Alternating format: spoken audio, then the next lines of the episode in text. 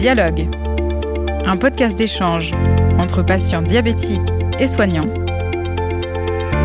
réalisé par Fréquence Médicale et Pourquoi Docteur, en partenariat avec Sanofi. Bonjour à toutes et à tous et bienvenue dans cette série de podcasts Dialogue, lors de laquelle nous allons suivre toutes les étapes de vie d'un patient diabétique. Pour l'épisode d'aujourd'hui, nous allons nous intéresser à la gestion du diabète de type 1 chez les jeunes enfants. Pour en parler, je suis avec le docteur Adrien Nguyen, pédiatre endocrinologue à l'hôpital Necker. Docteur Nguyen, bonjour. Bonjour. Je suis également avec Bénédicte Decroix, maman d'un petit garçon Louis de 7 ans, diabétique de type 1. Bonjour Bénédicte. Bonjour. Alors, merci à tous les deux d'être avec nous euh, pour ce podcast. Pour commencer, Bénédicte, est-ce que vous pouvez nous dire comment s'est passé le diagnostic de Louis? Euh, Oui, bien sûr. Alors, euh, Louis, il a 7 ans aujourd'hui. Euh, au moment du diagnostic, il avait 4 ans et demi. Et euh, en fait, on revenait d'un voyage avec euh, donc son papa et on l'avait confié à mes beaux-parents. Et quand on est rentré, on l'a trouvé vraiment euh, pas bien, anxieux. Il était, il était toujours, enfin voilà, il pleurait, ça allait pas. On sentait vraiment qu'il y avait quelque chose qui allait pas. Et on a tout de suite remarqué qu'en fait, il buvait énormément et qu'il allait aux toilettes toutes les 10 minutes, ce qui n'était pas vraiment habituel pour lui. Donc, on a pris rendez-vous avec le pédiatre. par chance, c'était, on venait juste de s'installer dans une nouvelle ville. Et par chance, on avait vu ce même pédiatre deux mois plus tôt. Donc, euh, elle a écouté euh, notre inquiétude. Elle a rajouté en fait un symptôme qu'on n'avait pas vu, qui était qu'il avait perdu 2 kilos en deux mois. Alors, sachant qu'il faisait, 18, il faisait 20 kilos, donc c'était une très grosse perte de poids. Donc, elle nous a tout de suite dit que voilà, c'était vraiment euh, ça à quoi elle pensait. donc, elle a prescrit des analyses et le lendemain, elle nous a appelé donc à 14 heures en nous disant voilà, c'est bien ça, c'est confirmé.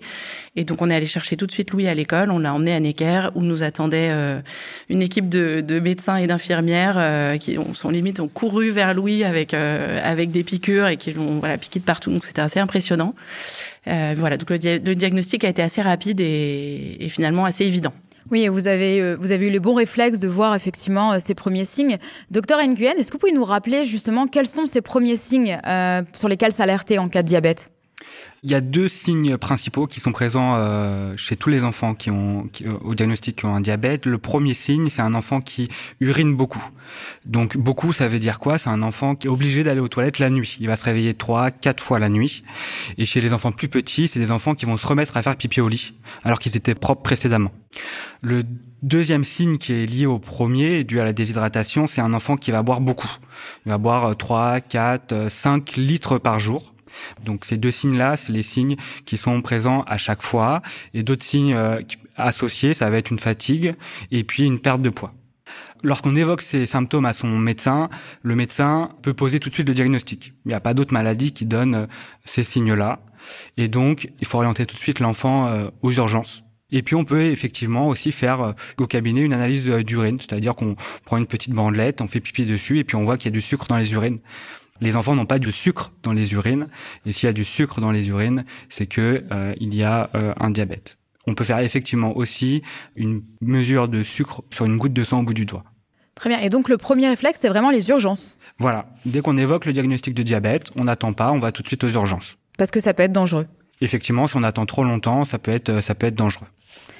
Bénédicte, est-ce que vous vous souvenez un petit peu de, de, de ce que vous avez ressenti au moment du, du, diabète, comment vous avez géré ça et surtout comment Louis aussi a géré ça? Oui, oui, je me rappelle très bien. Je pense que toutes les familles d'ailleurs se rappellent. Je me revois tout à fait l'endroit où j'ai vu le, le, le, numéro du pédiatre qui s'affichait.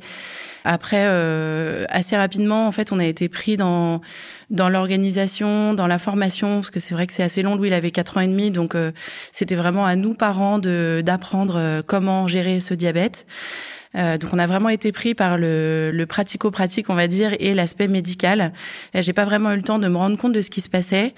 Euh, en revanche, c'est vraiment euh, peut-être six, six mois, huit mois plus tard, quand on a, on est retourné à Necker pour euh, lui installer une pompe à insuline. Et c'est vraiment à ce moment-là que, en fait, j'ai compris ce qui se passait, que Louis était malade, qu'il aurait cette maladie toute sa vie, et que et qu'il allait devoir bah, s'en accommoder et, et du coup être aussi peut-être un petit peu plus faire plus de de choses qu'un autre petit enfant, euh, voilà. Euh, donc ça a été assez dur à ce moment-là, mais euh, mais au moment du, diagnostic, en fait, j'étais pas là-dedans. J'étais vraiment dans l'organisation. Et Louis, lui, il a tout de suite euh, pris ça un petit peu comme euh, rien de spécial. Enfin, je sais pas comment vous expliquer, mais pour lui, c'était voilà une chose euh, comme une autre. Et il trouvait d'ailleurs ça un peu pénible qu'on en parle tout le temps. il comprenait pas vraiment l'intérêt. en revanche, je me souviens quand même d'une phrase qu'il m'a dite à l'hôpital l'après-midi du, du, jour où le, les médecins nous ont vraiment donné le diagnostic. Il m'a dit, mais maman, euh, est-ce que quand je serai mort, j'aurai encore le diabète?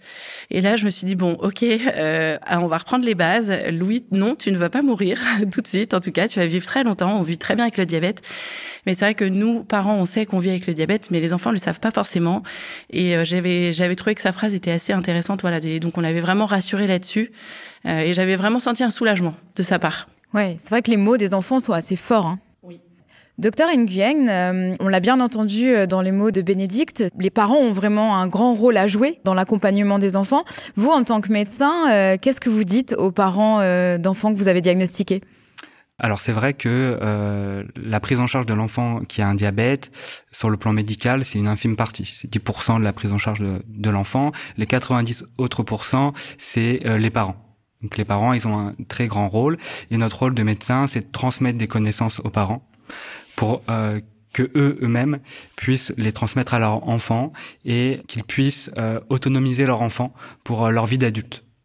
Donc que les enfants arrivent à une vie d'adulte avec une vie la plus épanouissante possible tout en conservant leur, leur santé.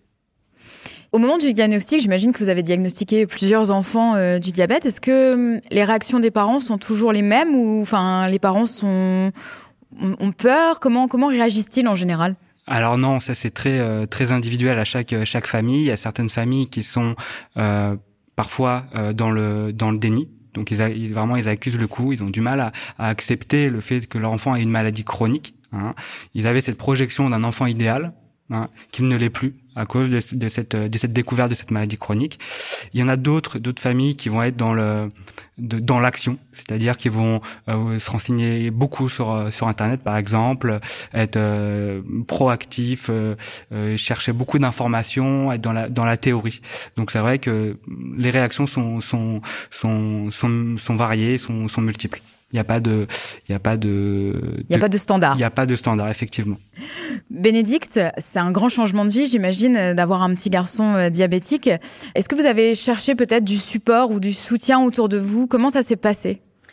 Euh, oui, euh, à Decker, on nous a tout, de suite parlé de l'AJD, donc l'association des jeunes euh, diabétiques, et aussi de son antenne parisienne qui s'appelle Entraide. Ce sont des associations qui nous permettent d'accéder à du contenu. Tous les contenus sont validés par Necker, donc c'est vraiment euh, voilà, c'est du sérieux. Et puis euh, d'avoir accès à des conférences, des séjours d'éducation thérapeutique, et puis aussi voilà de pouvoir parler avec d'autres parents qui vivent la même chose que nous.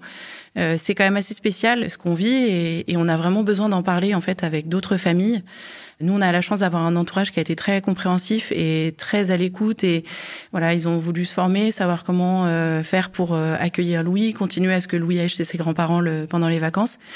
Mais c'est pas le cas de toutes les familles, ça je, je le sais. Et ces associations-là sont vraiment d'une grande aide pour les familles. Docteur Nguyen, quel est votre regard justement sur euh, ces associations et sur, euh, on va dire, euh, même les réseaux sociaux, les applications, les livres qui peuvent exister? Les associations de, parents sont vraiment une, aide très précieuse et très complémentaire de la prise en charge de l'enfant en dehors de la prise en charge médicale. L'aspect affectif lors des échanges entre parents est irremplaçable et le médecin ne peut pas le faire. C'est très important pour nous qu'on puisse donner des, informations sur les associations de parents, sur les, les, aides disponibles, pour que les parents puissent discuter entre eux. Ça permet aussi de, de projeter lors du diagnostic de l'enfant une vie que eux ne peuvent pas imaginer lors du diagnostic. Donc c'est très important pour nous effectivement. Nous arrivons donc au terme de, ce podcast. Merci à tous les deux pour votre participation. J'ai un peu la tradition de demander un petit mot de conclusion euh, à la fin. Euh, Docteur Nguyen, quel serait votre mot conclusion pour peut-être les parents euh, d'enfants diabétiques qui nous écoutent? Une pensée pour les parents, c'est-à-dire que moi je, dirais plutôt qu'ils ont le droit de prendre une pause dans la prise en charge du diabète de leur enfant. Et je pense que le, les séjours éducatifs à l'AJD est une belle option pour mettre un petit peu en pause la prise en charge de leur enfant. Bénédicte, je vous laisse le mot de la fin. Merci. Euh, j'ai une grande pensée pour tous les parents euh, qui vivent ça au quotidien dans leur famille et tous les enfants, ceux qui sont à l'hôpital en ce moment et qui euh, se prennent ce, ce raz-de-marée au-dessus de leur tête. leur dire que le chemin est long, mais que vraiment nos enfants auront la même vie que tous les autres enfants. J'en suis convaincue et que voilà les choses avancent. Les, la, la, loi a changé récemment sur les tous les métiers que peuvent faire les enfants qui ont enfin les personnes qui ont un diabète. la technologie s'améliore. Voilà, j'ai espoir que Louis puisse avoir euh, la même belle grande vie que tous les autres enfants. C'est un beau message d'espoir et je pense que tous les podcasts dialogues qu'on a fait jusqu'alors nous, le prouvent parce qu'on a eu euh, des, des, enfants diabétiques qui sont maintenant adultes et effectivement qui, euh, qui font des choses extraordinaires. merci encore de nouveau à tous les deux pour votre participation. Merci à vous, chères auditrices et auditeurs, pour votre fidélité. Quant à moi, je vous donne rendez-vous très bientôt pour un nouveau podcast Dialogue.